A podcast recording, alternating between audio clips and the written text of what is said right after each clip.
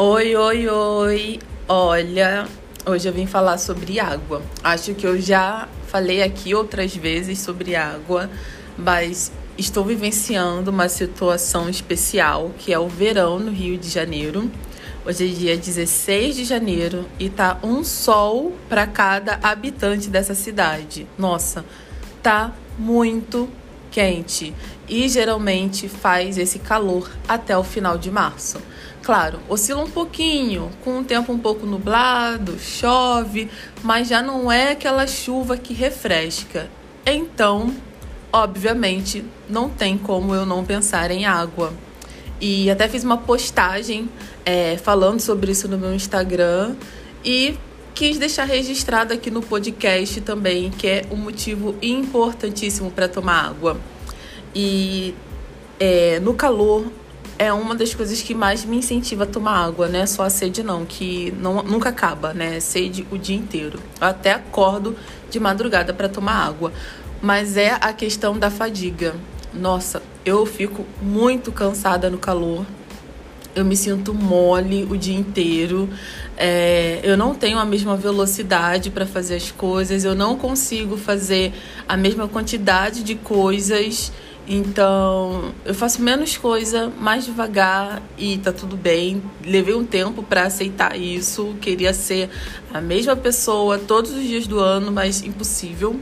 Mas o verão é uma época, né, especial para eu ficar bem mais lenta, fazer um, as coisas assim bem aos pouquinhos. E o calor por si só já gera um cansaço e a desidratação também. É, uma forma de você saber se tá ficando desidratado ou desidratada é pela cor da sua urina. Se tiver bem amarelinha, né, o ideal é que você capriche mais na água.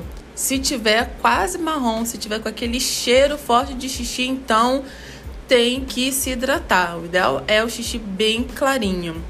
É, e sobre a questão da fadiga, até o que eu falei na postagem, é que quando tá muito quente, né, o nosso corpo ele vai recebendo calor, o nosso corpo vai ficando mais quente e aí a temperatura corporal aumenta. Só que o nosso corpo ele desempenha bem as funções dele até determinada temperatura. Então, quando o corpo começa a esquentar, o que, que acontece para que a gente não chegue ao nosso ponto máximo, né, de tolerância? A gente começa a suar. O suor faz com que a temperatura corporal diminua ou que se mantenha uma temperatura aceitável. E para você suar, né, tem que ter água aí dentro. Se não tem água, como é que você vai suar? Então, se você não suar, você não consegue refrigerar bem o seu corpinho, manter uma temperatura adequada. E aí você vai chegando no que a gente chama de fadiga térmica, que dá aquela exaustão, sabe? Dá um cansaço absurdo. Tem pessoas que desmaiam no calor, né? Então, é, o ideal é você se hidratar para suar. E uma curiosidade, o ideal é você não ficar passando toda hora um paninho, uma mão para tirar o suor, mas deixar o suor secar. Ah, eu sei, dá um nervoso danado, né? Mas é, essa é a melhor forma de você de fato deixar o seu corpo resfriar. Então, tem que tomar água, tem que suar para não chegar nesse nível de fadiga térmica, né?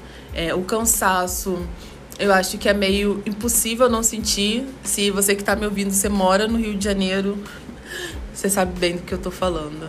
É horrível, gente. Não é legal.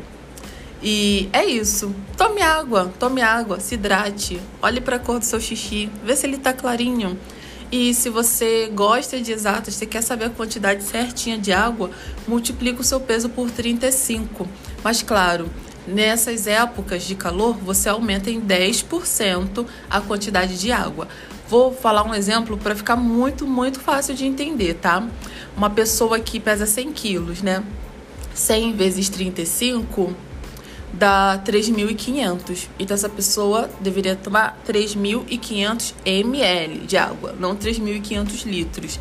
Então 3.500 ml dá 3 litros e meio. Mas claro, situação de calor aumenta em 10%. Então o ideal seria tomar 3 litros 850, mas deixa de fazer miséria, passa para 3,900. Aproveita, vai logo para 4, né? Aumenta só um pouquinho, já garante essa hidratação bacana. Espero que você tenha gostado do pod leve de hoje. Como eu digo sempre, meu Instagram é Ana Paula Câncer, nutricionista. Você pode ir lá mandar mensagem, eu vou adorar. Eu adoro quando alguém manda mensagem dizendo que me conheceu através do podcast. Bem, nos vemos no próximo áudio. Um beijo e até!